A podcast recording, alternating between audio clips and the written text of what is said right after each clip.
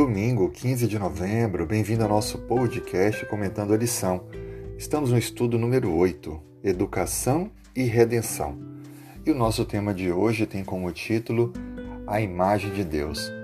Partilho com você o que está escrito no livro de Gênesis, no capítulo 1, verso 26 e 27. E também Deus criou o homem e disse: Façamos o homem à nossa imagem, conforme a nossa semelhança.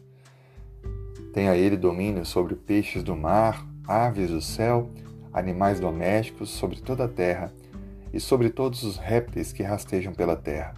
Criou, pois, Deus o homem à sua imagem, a imagem de Deus o criou, homem e mulher os criou. É interessante notar que Deus criou todas as criaturas, mas fez um diferencial na humanidade. A humanidade foi feita à sua imagem e semelhança. Muitas discussões e análises têm sido feitas com respeito ao que seria essa imagem. Será que temos a mesma forma física de Deus? Será que Deus tem alguma aparência, semelhança com a nossa estrutura? De fato, nós não temos respostas para isso, e lembrando que Deus é espírito e importa que o adoremos em espírito em verdade. A forma humana está na encarnação de Cristo, o Deus Filho que se fez um de nós. Contudo, quando estudamos a Bíblia, percebemos que esta imagem era exatamente atributos que Deus estava colocando sobre a humanidade que não foram colocados sobre as outras criaturas. Por isso que o homem recebe a posição de domínio sobre as outras criaturas. A conclusão que chegamos é que essa imagem é mais do que apenas uma possível semelhança física, mas é uma imagem mental que permite que dois seres, o divino e o humano, tenham um encontro de mentes. A mente de Deus é a mente que nos conduz a pensar e fazer o bem, amar, perdoar e interagir para promover a salvação. Por isso, fomos distinguidos de outras formas de vida porque temos a imagem de Deus, temos a possibilidade de desenvolver a mente de Cristo. Mas como você sabe, o pecado afetou essa imagem. Logo após o erro, o casal teve medo, se escondeu de Deus, se sentiu envergonhado. E quando lemos o capítulo 5 de Gênesis, a Bíblia diz: Viveu Adão 130 anos e gerou um filho à sua imagem e semelhança, e chamou-lhe de Sete. Veja que interessante. Lá em Gênesis 1, Deus cria o homem à sua imagem e semelhança. Agora, o homem tem filhos à sua própria imagem e semelhança. E assim foi. A humanidade agora está toda corrompida e nós temos a nossa imagem refletida nos, nos nossos filhos. A questão é: que imagem queremos imprimir na mente de nossos filhos?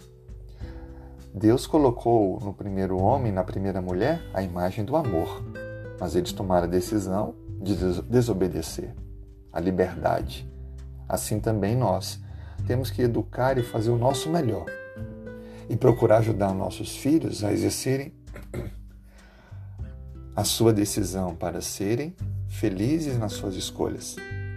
Aproveite esse dia para ser uma influência positiva às pessoas ao seu redor e a restabelecer esta imagem de Deus em sua vida, tendo a mente de Cristo, agindo com amor com as pessoas, com você mesmo e com o nosso Deus Criador. Que Deus te abençoe e te fortaleça nesta caminhada. É o meu desejo. Tenha um ótimo dia.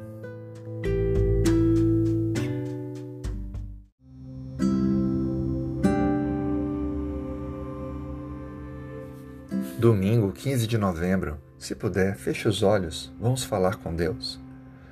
Senhor, obrigado pelo início de uma nova semana e obrigado pelo teu cuidado por nós. Obrigado pela vida, pela esperança, pela salvação. Dê-nos, ó Pai, sabedoria.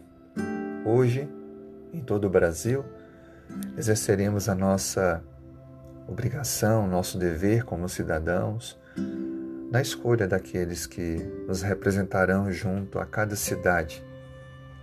Prefeito, vereadores, Dê-nos, ó Pai, condições de escolhermos as melhores pessoas que ocuparão esses cargos e que o Senhor possa colocar o teu temor na vida de cada um destes que serão eleitos.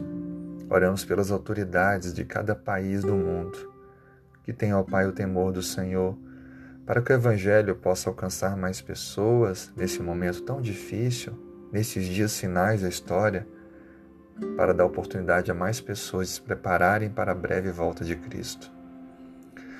Senhor, abençoe para que nesse dia possamos permitir que o teu amor, a tua graça façam parte da nossa vida e que a nossa mente seja transformada à semelhança da mente de Cristo. Ouça os pedidos do coração da pessoa com quem ora agora. Atenda às suas necessidades. Corresponda às suas súplicas. Traga o conforto, a paz, a resposta tão esperada.